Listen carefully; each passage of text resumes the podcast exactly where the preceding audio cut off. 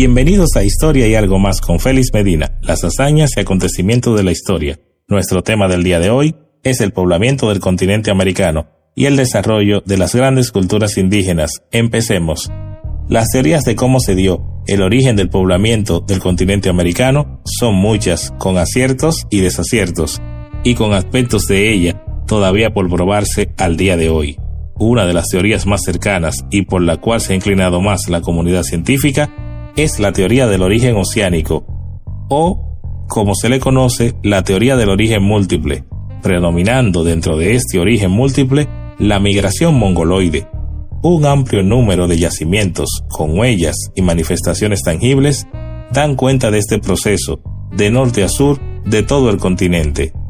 No obstante este origen múltiple, el poblamiento del continente americano no siguió un desarrollo igualitario en todas las zonas de América, lo que dio como resultado un desarrollo desigual de las primeras culturas americanas. Podemos rápidamente englobarlas en cuatro grupos fundamentales. 1. El de los recolectores. 2. Cazadores o pescadores. 3. Agricultura primitiva. Aquí cabe destacar los taínos de la isla española y el resto de los aborígenes que habitaron la zona del Caribe. 4. Los pueblos de agricultura altamente tecnificada, como es el caso de Sudamérica y Centroamérica.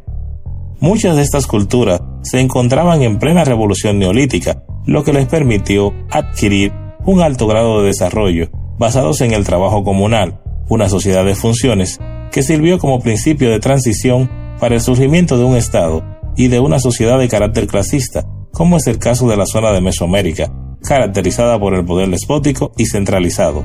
La cultura olmeca llama peculiarmente la atención, pues marcó todo un antes y un después en esta zona, agricultura, sistema de escritura, arquitectura monumental, urbanismo, armas y divinidades fueron solo algunos de los avances más notables de estos grupos antes de la llegada de los europeos y de darse el mal llamado descubrimiento de América. En el área andina hay casos de igual magnitud.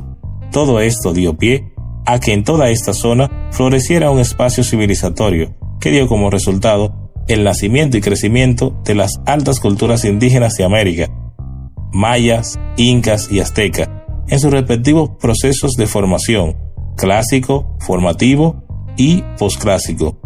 El caso de los mayas también llama peculiarmente la atención.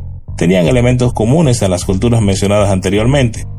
También se destaca el cultivo del maíz, grandes ciudades como Tikal, Tulat, ciudades ceremoniales y monumentales, el uso de la piedra en la arquitectura y el arco falso. Aunque todo este desarrollo también estuvo matizado o coloreado por altas y bajas. Algunas ciudades y culturas desaparecieron o cayeron en decadencia por varias razones, sublevaciones campesinas y conflictos internos entre las ciudades. Pueden distinguirse dos formas de organización, las ciudades-estado y las ciudades tributarias, siendo la primera por vía de alianza entre ciudades y la segunda por el pago de un tributo de ciudades de menor magnitud para poder mantenerse ante sus enemigos.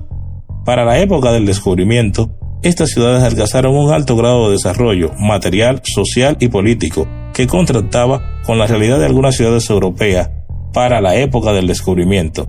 Y hasta aquí nuestro episodio del día de hoy. Espero hayas aprendido algo en este viaje.